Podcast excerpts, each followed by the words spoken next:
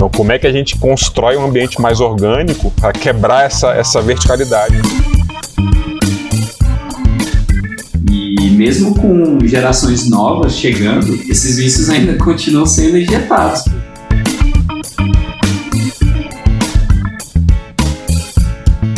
Porque geralmente essa parte de planejamento, ela está muito no topo da empresa. Olá, tá começando mais uma edição do Officeless Talks. Eu sou Renato Contaifer e semanalmente eu estou aqui com o time do Officeless trocando ideias sobre a cultura do trabalho remoto. E a pergunta é: será que a minha equipe tem maturidade para trabalhar à distância? E hoje estão comigo aqui na roda Flávio Lugero, Matheus Salles e o Renato Carvalho para a gente falar um pouco sobre isso. E aí, meus amigos, falta maturidade porque os colaboradores nunca tiveram liberdade? Ou eles nunca tiveram liberdade porque não têm maturidade? Eu acredito que seja algo mais próximo dessa primeira opção, de talvez as pessoas nunca terem tido a oportunidade de experimentar outras outras rotinas, outras formas de trabalhar que automaticamente vão exigir um autodesenvolvimento é, ali, né, na, em cada pessoa para lidar com, com outras situações diferentes, que diferentes dessa rotina normal, que é tipo, ah, tem que ir por escritório, tem alguém te mandando ali, né, obrigando a chegar às 8 horas da manhã, meio-dia sai, depois você volta duas, depois sai vai embora seis, né, bate ponto, faz isso, faz aquilo, então é quase como um formato né, industrial, né, esse modelo industrial, formato de escolinha mesmo, né, que tem todos os horários certinhos, a criançada tem que chegar lá, a molecada chega, tem horário para chegar, tem senta, não faz fica quieto, não faz barulho, então tem um pouco disso. E a primeira vez que eu experimentei ter essa liberdade, né, sair desse formato tradicional ali com com essas regras de horário, tem que estar num, num lugar físico, sempre no mesmo, no mesmo lugar, sempre na mesma mesa e tal. Quando eu saí disso, eu senti, hum, fiquei meio tonto assim, caramba, o que, que eu faço? Deu, me deu uma perdida. E eu acredito que foi por isso, pelo fato de eu nunca ter tido a oportunidade de ter de vivenciar esse, essa outra forma de trabalhar. Então, eu acredito que todo mundo é capaz de desenvolver isso e as empresas só precisam permitir que as pessoas se desenvolvam mais, né, e tudo, e não tentar só ficar colocando na, na forminha. Então, o meu processo foi muito legal, porque eu aprendi muito, assim, meu, meu desenvolvimento pessoal, profissional, tudo, que está tudo relacionado, foi absurdo, quando eu comecei a trabalhar de casa. Eu concordo muito com o seu ponto de vista e até adicionando algumas coisas, é, como que eu vejo, né? A nossa geração, principalmente, está numa transição aí, né, desse, do mercado. Só que o mercado ainda vem até hoje utilizando a mesma, a mesma forma de pensar, a mesma forma de trabalhar desde a época da Revolução Industrial. Então, até fim de semana, até o formato, dias que a gente trabalha, várias coisas, claro, tivemos algumas adaptações, principalmente é, na legislação em relação ao trabalho, e agora essa última em relação ao teletrabalho também, que foi uma vitória. Mas a gente vem de um modelo já antigo, arcaico em relação a isso, e muitos de nós, e muita gente que está ouvindo, inclusive, é, começou muitas vezes trabalhando num escritório, num formato antigo, tendo um chefe. Além de ter tudo isso pré-estabelecido, o horário de entrar, o horário de sair, quanto tempo você vai ter de almoço, é, se é flexível ou não, tem uma pessoa ali em cima te cobrando algumas coisas. É, quando você sai disso, né? Então, ah, agora você vai trabalhar remotamente, ou você vai para uma outra empresa que funciona de uma forma diferente é comum que você se sinta um pouco perdido nesse processo, né? E agora, naquele baque grande, porque antes você tinha meio que uma obrigação de estar lá no horário, chegar no, no horário, sair na hora certa, etc. E aí agora você tem mais flexibilidade, você vai trabalhar no momento que você se sente mais produtivo. Só que esse início, é, ele é difícil, você tem que ter muita disciplina e com isso você fica sem maturidade de fato para o trabalho, né? Porque se a gente for falar de casa, principalmente é muita distração em casa, se a gente for falar de coworking ou outros espaços é, a gente também tem que colocar essa esse, esse barulho, essa parte externa, uma poluição visual também, gente correndo, passando para lá e para cá e tal. Então você tem que começar a se conhecer de novo. É como se você entrasse de novo no mercado de trabalho, como se você precisasse, e de fato precisa, né? Desenvolver novas habilidades para se adaptar e se preparar para esse novo mundo. Então eu vejo que essa transição, quando a gente está nela, chega uma hora que a gente dá uma engasgada assim, a gente toma aquele, aquele baque, aquele impacto mas aí a gente mirando nessas habilidades certas, e aí. E tem o papel da empresa também, né? A gente pode falar um pouquinho mais para frente. A gente está falando pela, é, pela leitura, pela ótica do colaborador, mas tem um lado da empresa também, como que ela pode facilitar esse processo. Pois é. Tem uma frase famosa aí do Ricardo Semmler que ele fala: as pessoas são adultos responsáveis em, em casa, porque de repente os transformamos em adolescentes sem liberdade quando chegam no escritório. Então, do meu ponto de vista, é uma relação de confiança, né, que tem que ter. Então, quando você tem uma relação de confiança entre as pessoas, você não precisa ficar de babá, né? E, e, ninguém, não precisa prender ninguém no espaço físico, né? E essa relação de confiança, ela, ela é construída e ela é, ela é criada na medida que vão acontecendo experiências que reforçam que existe essa confiança. Então, quando a pessoa tá, não está no escritório e entrega bem, putz, é o, o, gestor ali vai falar, cara, essa pessoa entrega, independente se ela se ela se ela está aqui ou não. Se a pessoa cumpre os horários das reuniões remotas, mais um mais um ponto para confiança. Então, às vezes é, é, vai extrapola a maturidade. Eu acho que é vai nesse cerne da confiança para que isso isso flua bem, né? A relação humana flua, ela é, ela é muito pautada nisso, assim. É, isso quando a gente fala de relação de confiança, né, e foco nas pessoas, isso tem sido um assunto até, até recente dentro da liderança e da gestão, porque a gente foi acostumado a vir lá de trás, né, num regime de controle, onde a relação ela é mais de poder do que de confiança, né? Então sempre tem quando a gente fala de hierarquias muito muito rígidas e cultura autoritária, é uma relação de poder total, né? De quem está em cima sobre quem está ali como, como funcionário barra colaborador, né? Então, é, acho que é aí que vem o choque cultural, né? A gente fala que é, às vezes o líder pode, pode sentir que a equipe não tem maturidade, mas essa maturidade tem a parte pessoal da maturidade, mas eu acho que isso é algo que não é tão, tão grave. Eu acho que se dentro do ambiente existe essa relação de confiança, existe é, comunicação próxima, e as pessoas têm um envolvimento no que elas estão fazendo, não é porque elas vão fazer de outro lugar, talvez por um, por um tempo, não, nem estou falando 100% remoto, estou falando um modelo presencial que, o, que né, algum gestor fala, não, minha equipe, não sei se minha equipe tem maturidade para isso. Então, Talvez não é muito da maturidade das pessoas, mas é como que elas estão envolvidas no que elas estão fazendo, né? Se realmente existe essa, digamos, essa gestão mais colaborativa, e se as pessoas estão realmente envolvidas com aquilo ali. Não é porque ela vai estar de casa que ela vai jogar tudo pro alto e, e vai simplesmente não fazer o que tem que ser feito, né? Então eu acho que passa muito sobre isso, né? Uma, é uma é uma ruptura meio cultural que a gente está vivendo, né? Onde era muito baseado no, no controle, né? Comando e controle que também já vem de, desde heranças aí militares e religiosas, né, de como cuidar ali do, dos grupos. Isso foi levado para a gestão das empresas e agora está mudando, né? E aí quando a gente fala no trabalho remoto, isso vem à tona, porque a gente vai precisar confiar nas pessoas, mas como é que a gente está, o que, que a gente está fazendo para criar relações que sejam baseadas em confiança? É realmente tem, são vários aspectos, né? Acho que geral já falou. Tem esse aspecto individual mesmo de, se desenvolver as habilidades, mas tem esse aspecto mais esse aspecto maior, né, de confiança, de desenvolver essa, essa transparência, essa confiança dentro da empresa, dentro da liderança, dentro das equipes, capacitar, tá trabalhando isso e tirando esses esses vícios que foram implementados, né, injetados na nossa mente a, ao longo do tempo. E mesmo com gerações novas chegando, esses vícios ainda continuam sendo injetados, porque escola, faculdade, universidade e várias fontes de educação de outros órgãos. Tá te preparando da mesma jeito. Preparando do mesmo jeito, porque a galera tá com o mesmo mindset. Então é um desafio muito grande quebrar essas coisas, né? Que é, e operar de outra forma.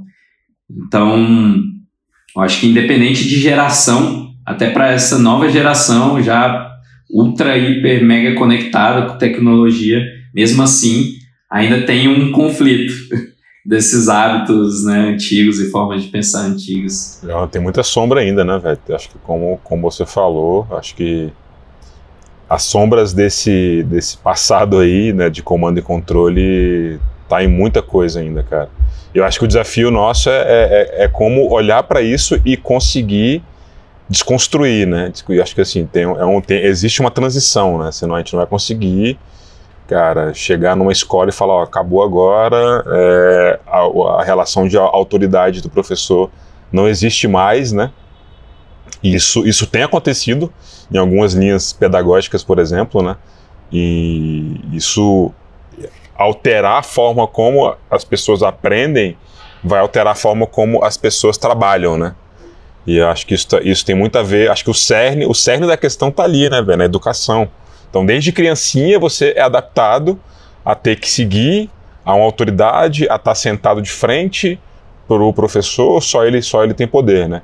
Então, tem outra, outras linhas, né, velho, pedagógicas que vem falando, cara, agora é muito mais uma horizontalidade, é, você é professor, você é aluno, você é aluno, você é professor, e, e na relação de trabalho não é chefe e funcionário só, né? É colaborador, é um time só, é, é, é liderança, né? Então, fulano está liderando esse projeto nesse momento, mas num outro projeto ele não é mais, ele não é, não é líder necessariamente, ele é liderado. Então, como é que a gente constrói um ambiente mais orgânico para essa para quebrar essa, essa verticalidade do, do poder ali. Eu acho que esse é um, é um dos grandes desafios aí. É, me parece que, cara, vai além até da educação, assim. Assim, a educação é claro que é a base, porque a gente, né, é o contexto em que a gente cresce, é formado, né, junto com o nosso contexto familiar. Mas será que é cultural a gente funcionar na base da punição? O Luiz Alberto Pavan comentou lá no nosso Instagram que no post, né, que a gente falou dessa frase aí de tratar as pessoas como adolescentes e tal, sem liberdade. Ele colocou que se não houver controle de ponto, as pessoas nem aparecem para trabalhar. E aí ele deu também o exemplo dos radares que controlam a velocidade dos carros numa via. Ele falou, cara, se não tivesse radar, ninguém respeitaria, se não tivesse multa, né? Se você não fosse punido com uma multa, você não ia andar 60 km por hora. As pessoas não iam ter essa consciência, digamos, de uma forma espontânea, sem que haja uma punição, né? Aí vem essa questão, será que ser movido ali a punição para andar na linha é cultural da, da sociedade toda e isso acaba influenciando também no mercado de trabalho.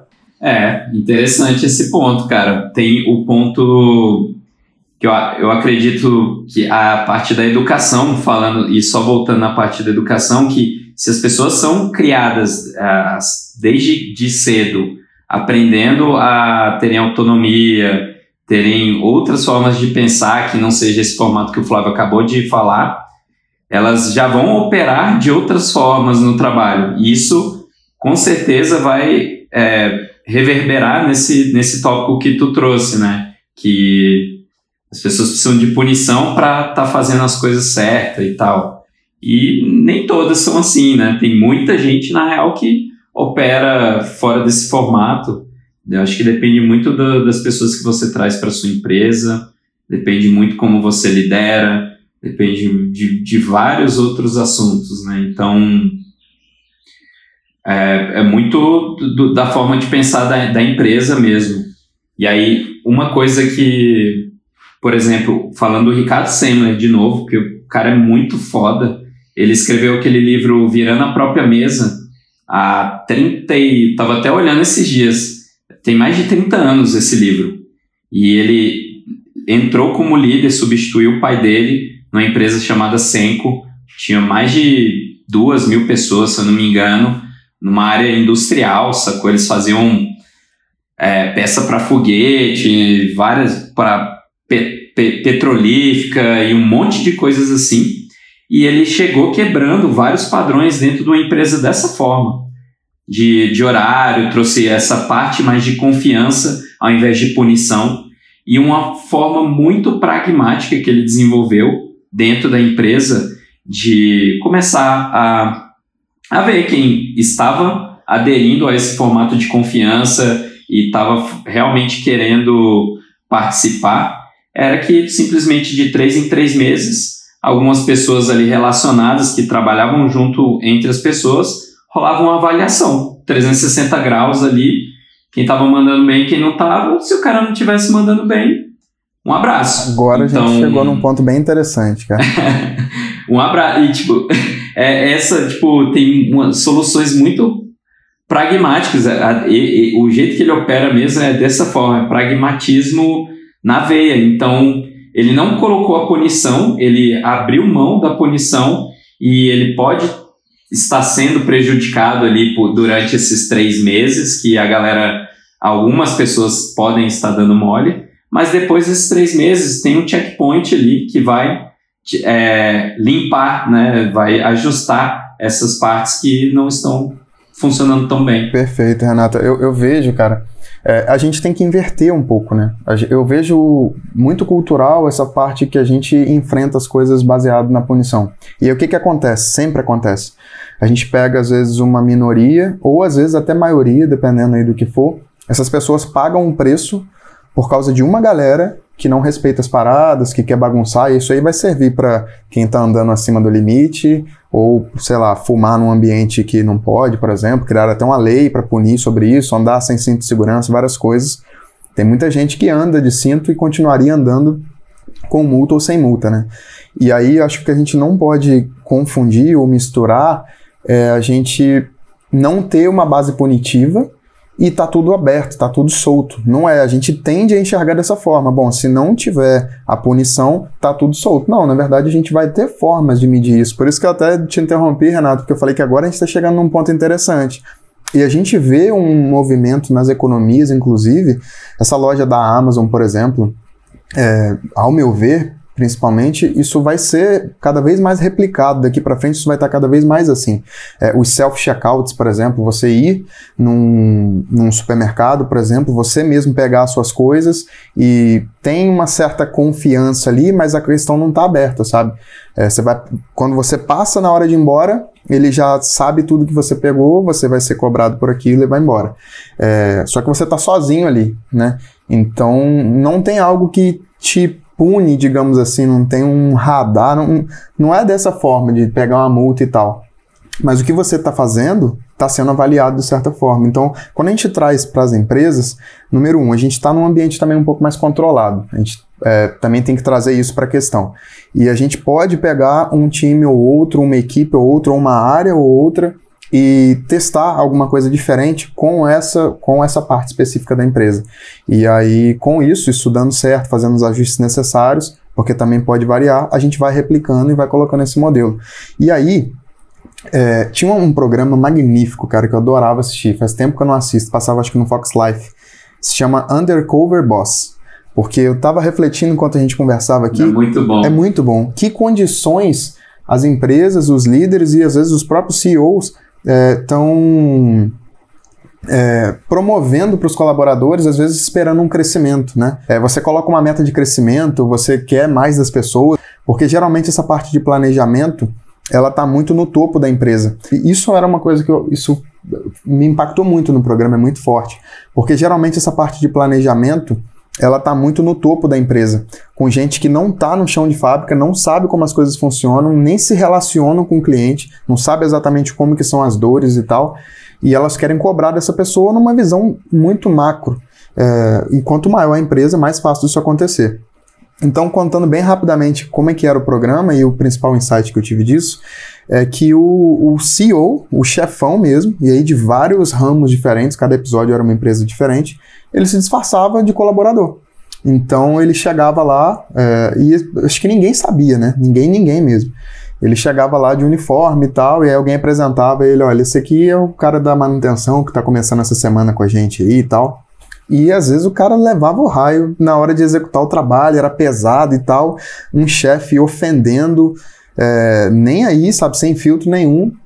E ele na postura de, de colaborador mesmo, fazendo as coisas ali, tentando aprender, chegando perto de um, conversava, falava, e como é que é trabalhar aqui, por aí vai, conhecendo um pouco mais da empresa. Na outra semana ele ia para outro cargo, atendente de telemarketing, por exemplo, atender as pessoas. E aí o cliente lá do outro lado xingando a beça e ele tendo que passar ali o, o que um atendente de telemarketing passa. Por aí vai. Então, depois ele conversava com essas pessoas, se mostrava que ele era o CEO e tal. Agora, olha a fonte de conhecimento que essa pessoa teve. Simplesmente por entrar, entre aspas, na empresa, nas minúcias, conhecer as pessoas, ver como que é a execução do trabalho dela, como que é o ambiente que ela está proporcionando para aquele colaborador. Então ele tinha uma riqueza de detalhes, ele sabia exatamente onde atacar. É, e aí pode parecer distante do assunto maturidade, mas Pô, se a gente for ver o ambiente que a gente está fornecendo para essa pessoa, e no final você também só falar que ela é imatura, acho que essa é a parte da empresa que eu mencionei lá no início, que tem que estar tá fazendo a parte dela também, né? Então, dependendo do ambiente, de quem está acima dela, como que é a postura dessa pessoa, se essas pessoas não têm treinamento para lidar com pessoas, por exemplo, isso é muito perigoso. E você contar só com a alta cúpula para fazer planejamento, para fazer cobrança, e você desconsiderar a parte de baixo. E aí tem até nome para isso, né? Que é o top-down, quando começa lá de cima e vai descendo, vai replicando, e tem o bottom-up, que é, essa é a ressignificação, né? Vai de baixo para cima, são pessoas que estão no chão de fábrica, estão lidando com clientes, com outras pessoas. E essa, esse pessoal ele costuma ser muito ignorado, né? As pessoas não, não trazem para perto para entender, para identificar.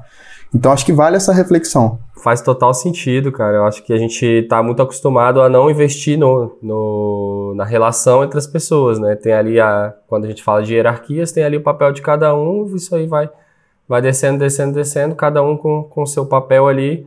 E a relação é de autoridade, porque é baseada nos cargos ali, cada cargo tem um poder sobre outro cargo. E agora, com, quando a gente fala do trabalho remoto, não tem como fugir. A gente, a gente mesmo é, muitas vezes perguntam né, para a gente: ah, eu quero implementar o trabalho remoto, mas é, eu preciso fazer uma transformação cultural porque é tudo muito baseado em controle, controle de horas e as empresas às vezes não estão adaptadas a isso e o trabalho remoto acaba sendo uma ótima desculpa aí para mexer um pouco nessa estrutura né, e passar a envolver mais as pessoas tanto no planejamento, trazer mais transparência, né? Isso aí em empresas muito grandes é muito comum, você nem sabe que, quais são os objetivos, o que estão discutindo lá em cima, você faz a menor ideia, você está só ali fazendo, executando o que, o que você foi contratado para fazer. Né?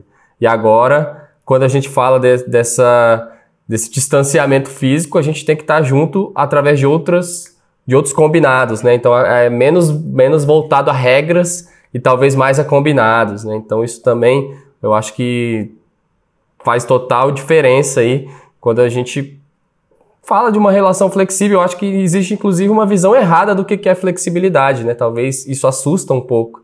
Isso assusta um pouco os líderes, né? De, pô, como é que eu vou saber se as pessoas estão trabalhando, se elas não estão aqui na minha frente com flexibilidade? Mas aí que tá. Eu vejo, eu vejo que a gente está pegando métricas que se parecem cada vez mais com essas métricas de escritório, de, dessas coisas antigas que a gente falava. Essa questão de horas, eu vejo que ela é o substituto, por exemplo, a você saber que a pessoa está no escritório. Né? Que a gente já falou aqui algumas vezes em, outro, em outros episódios que não é a garantia que a pessoa está trabalhando, que não é a garantia que a pessoa está sendo produtiva. Só que você tem um relatório de horas no final da semana, no final do mês, é o que tem de mais próximo é, do que é você estar tá no escritório no dia a dia com a pessoa. Ah, fulano chegou na hora certa, tá saindo para almoçar, fez uma hora só, tá voltando, beleza.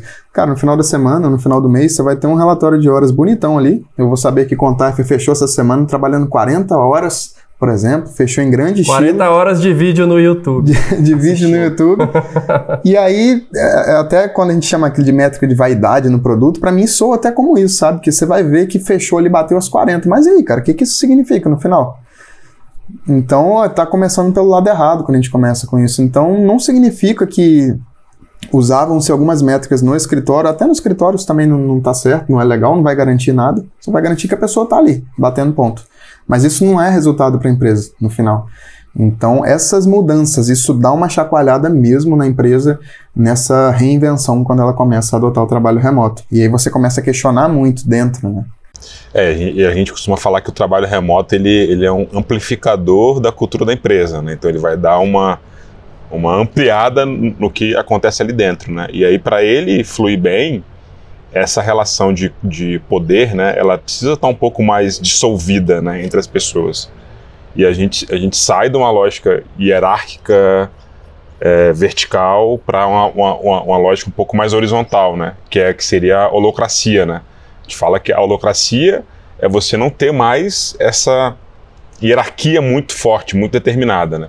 E aí quando você tem isso mais horizontal, a relação, a relação de confiança é, ela, ela fica um pouco mais natural para as pessoas, né? E aí como o Matheus citou ali, o CEO tá, tá jogando na posição que é de um cara de, de frente ali, de ponta, né? Então ele vai ter muito mais empatia por ele e falar, cara, o trabalho ele é dessa forma, ele, ele, ele acontece assim, né? Então o fato dele estar tá numa horizontalidade, a chance de, dessa relação de confiança se firmar é muito mais fácil ali. Flávio, diga. Você que está sempre conversando aí com as empresas, né? Tá conversa diretamente, né, com as empresas que o Officeless tem ajudado aí com clientes. Se o, quando o cliente chega para você e fala, ah, eu quero, eu preciso disso, eu quero implementar aqui começar um projeto de implementar o trabalho remoto, mas eu, eu não posso abrir mão de controlar muito bem as pessoas e, e gerenciar muito bem. Como é que é? O que, que você responde para eles nesse caso? É, eu costumo responder de que a base para o trabalho remoto funcionar é, é relação de confiança e transparência, né? Então, assim, é muito comum a empresa querer cair nas armadilhas do controle, né? E alguns ali, a grande maioria está controlando hora ainda, né? Então, assim, não está olhando muito se a pessoa está entregando resultado, se ela está semana a semana sendo produtiva, né? O, o, o, volume que ela entregou.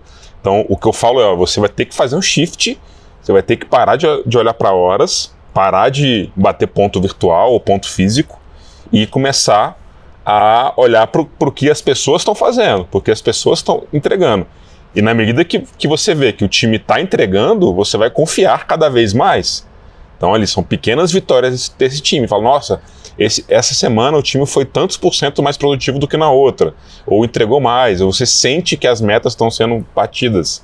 Então, o que eu falo é, abandona esse controle de horas, esse microgerenciamento, e vai para a lógica de resultado mesmo. Assim. Então, é, e até, até os, os, próprios indicadores da empresa, né? Os indicadores do negócio, porque muitas vezes a entrega também não está entregando e às vezes não está impactando não tá impacto, sim. no resultado. E isso força a empresa também a olhar melhor para os seus indicadores, né? Para entender qual, qual que é o, o, resultado do esforço de todo mundo no, no objetivo ali maior. Total, total.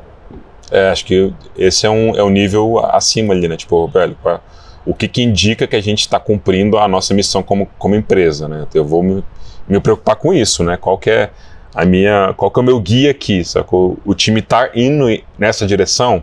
Isso aí independe se o cara está trabalhando seis, oito horas, se ele fez de casa, se ele fez do, do escritório, cara, o grupo está nessa direção aqui, eles estão eles atingindo o que a gente combinou que é indicador de resultado, que é impacto, impacto pra gente, sacou? Até a energia muda, né? Tipo, cara, a gente tá. Muda a vibe, muda a vibe. Atingindo isso, tá conseguindo. Conseguiu atingir esse resultado e tal, ao invés de ficar, caramba, cheguei meia hora atrasado, o cara vai ali vir encher o saco, sacou? Tipo, olha a diferença de energia, né? Quando você muda o olhar, apenas o olhar.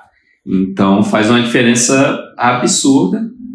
E acho que hoje, né? Hoje mesmo, né, no dia da gravação aqui, o Rafael tá fazendo uma live, mão na massa, mostrando exatamente como parar de ficar olhando só para essa parte de ficar medindo horas e olhar para resultados, né? Existe uma estratégia, uma, uma forma para você mudar esse olhar. E aí ele está falando exatamente agora sobre esse assunto que é muito Total. interessante. É, e fazendo de novo, né, o paralelo lá com a educação, né? Tem muita gente, cara, que não tem a, a, a, os dias, vai todo dia nas aulas, está super presente e tal, mas a pessoa é, é, aplicada, estuda, chega na prova e manda bem na prova, sacou? Então, é, e aí tem, tem gente que reprova porque não teve o nível mínimo de presença ali. Querendo ou não, é a escola controlando se a pessoa tá lá, horas, né? Horas de, de sentado na cadeira, né? E não se a pessoa tá vendo um vídeo, um vídeo no, no YouTube e aprendendo mais sobre, sobre o tema e, e chega na prova e manda bem, sacou? Então, dá para ver um paralelo, né? Que a gente estava comentando aí da educação. Né? A gente percebe muito essa resistência, né? Principalmente essas métricas, o que a gente chama aqui de chefinho, que já falamos algumas vezes também em, em episódios, até em alguns artigos. É, por que tanta resistência, né? Por que de você querer ter tanto controle? Isso acaba mexendo muito com o ego da pessoa. Né? Se eu pudesse dar uma dica, até inclusive, para isso, é, isso pode ter um processo, né? Pode ser que você se sinta muito sem chão no momento de, ah, vou é, aplicar tudo de uma vez só. Agora não vai ter controle, não vai ter isso, não vai ter aquilo, aquilo outro. É, pode ter um processo. A gente pode ir abrindo mão de uma coisa, de outra, mas tenta começar dentro de si, pelo ego, sem querer esse controle excessivo e principalmente em métricas que não vão dizer nada, como a gente estava falando do controle de horas, do controle de ponto.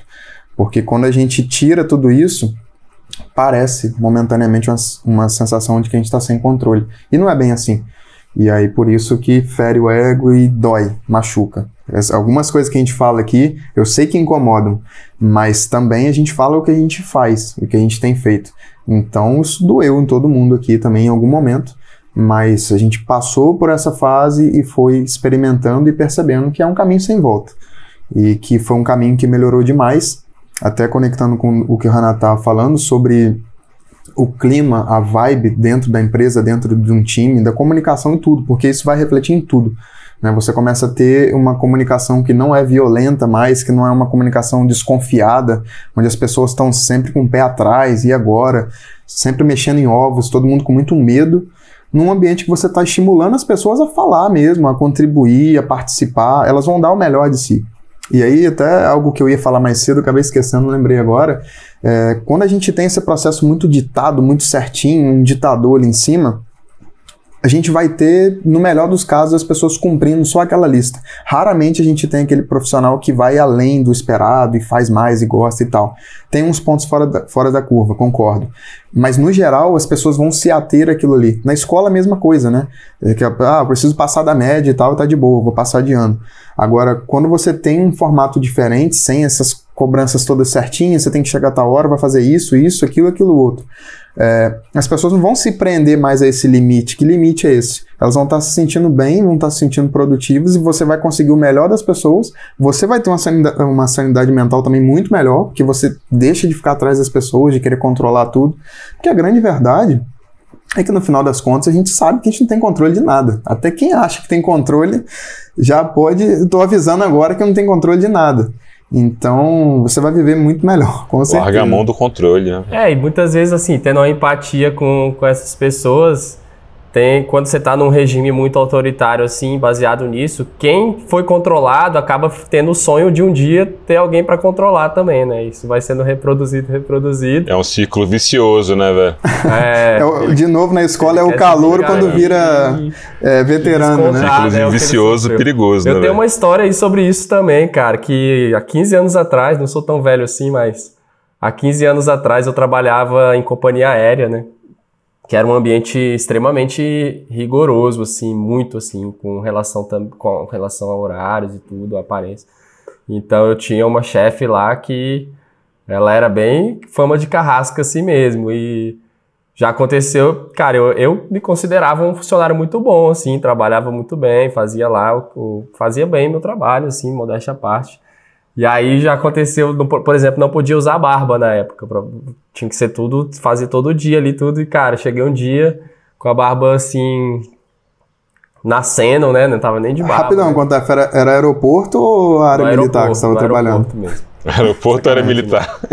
E aí, mas era, mas era esse modelo. E aí, tipo, ela mandava voltar. Se você chegava assim, ou você tinha que ir, sei lá, comprar uma um barbeador ali na farmácia do aeroporto e fazer a barra para voltar, ou você perdia o dia de trabalho, que se chegasse também muito atrasado, eu acho que, sei lá, 10 minutos, acho que era a tolerância do ponto era 10 minutos. Então, tipo, se você entrasse às 6, você chegasse às 6 e 11, você simplesmente, cara, tinha que ir para casa, perdeu o dia porque você chegou 6, é, 11 minutos atrasado. Aí você imagina, cara, o, o O problema é que a pessoa está arrumando, que ela está perdendo uma pessoa ali na operação estava pronta para trabalhar por, por causa desse motivo e coisas que não fazem sentido, mas que acabam sendo reproduzidas, reproduzidas, reproduzidas.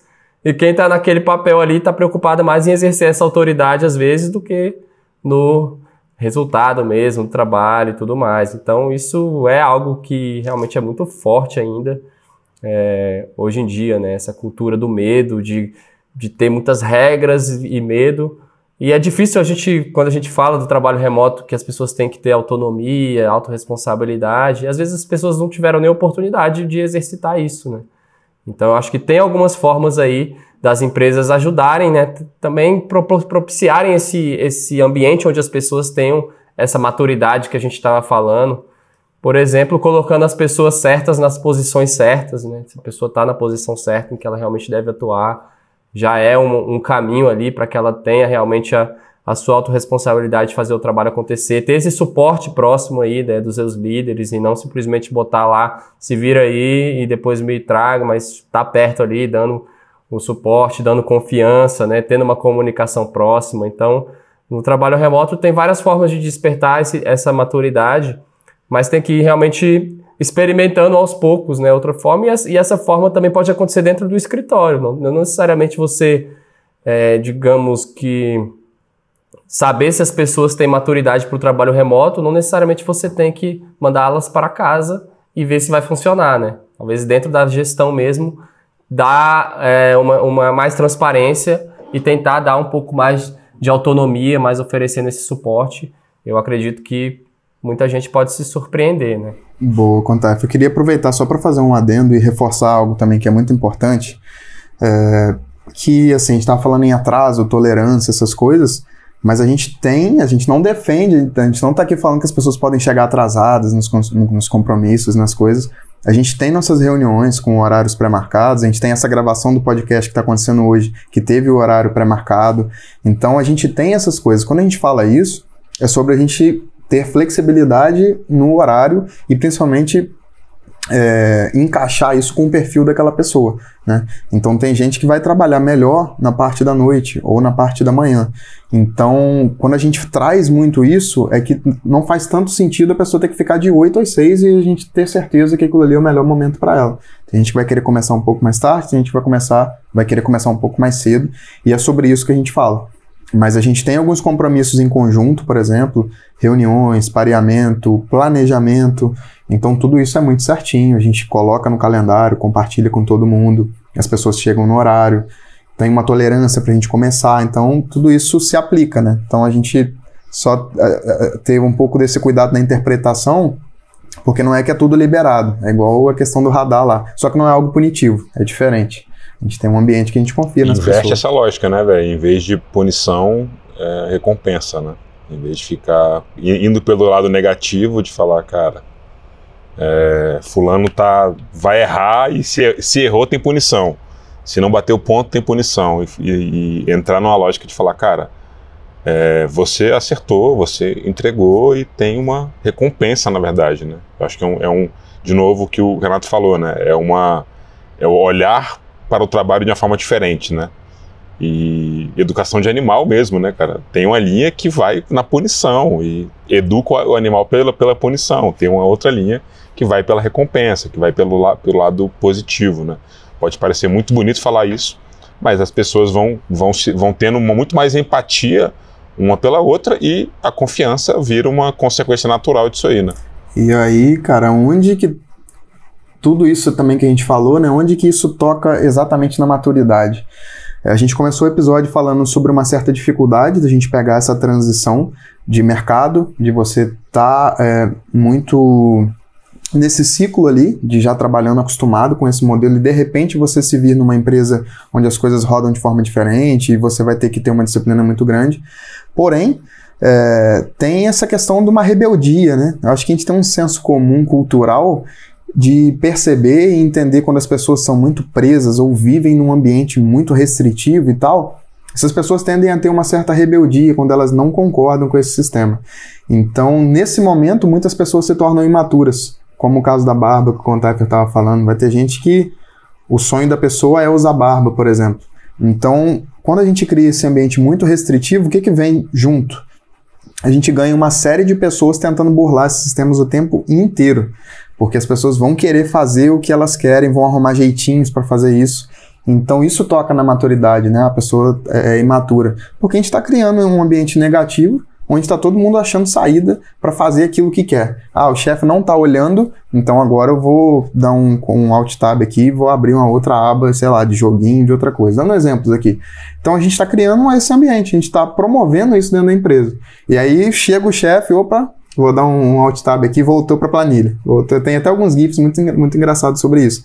Então, Parece, você olhando de longe, parece que essa pessoa voltou a ser criança mesmo, porque ela tá fazendo birra, sabe? Só que, e talvez nem essa pessoa tenha noção que ela esteja fazendo isso. Então, acho que nesse momento agora a gente consegue encaixar todas essas coisas que a gente falou e ver na prática e aonde que isso acaba tocando na maturidade do profissional.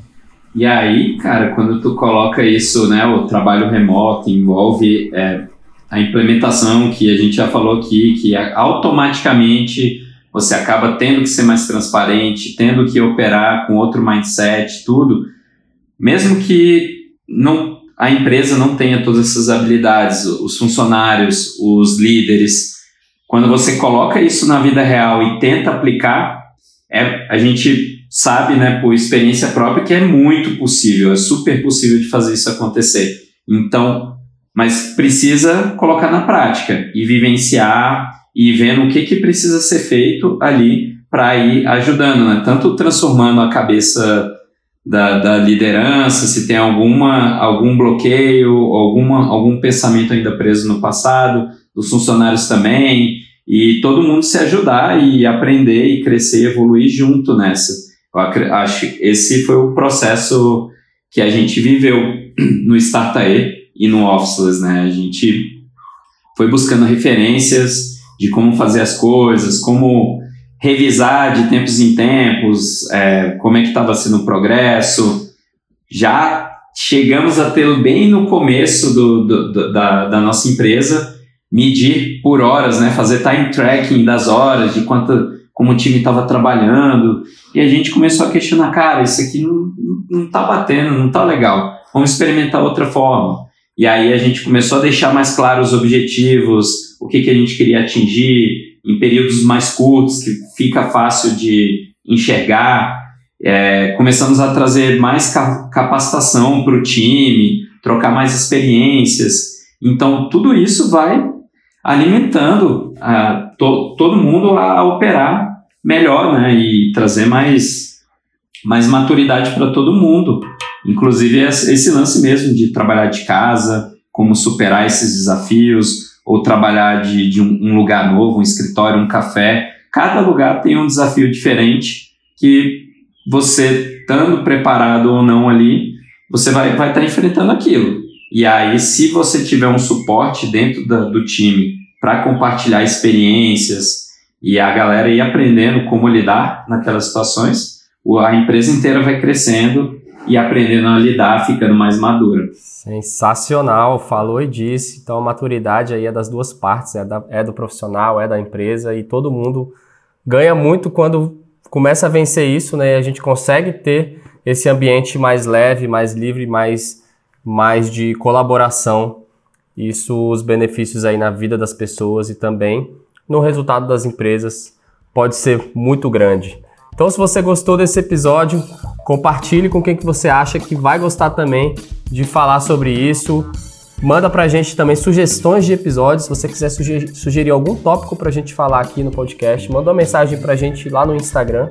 E aproveita também já para seguir o nosso perfil no arroba BeOfficeless. E semana que vem estaremos de volta aí com mais um episódio do Officeless Talks.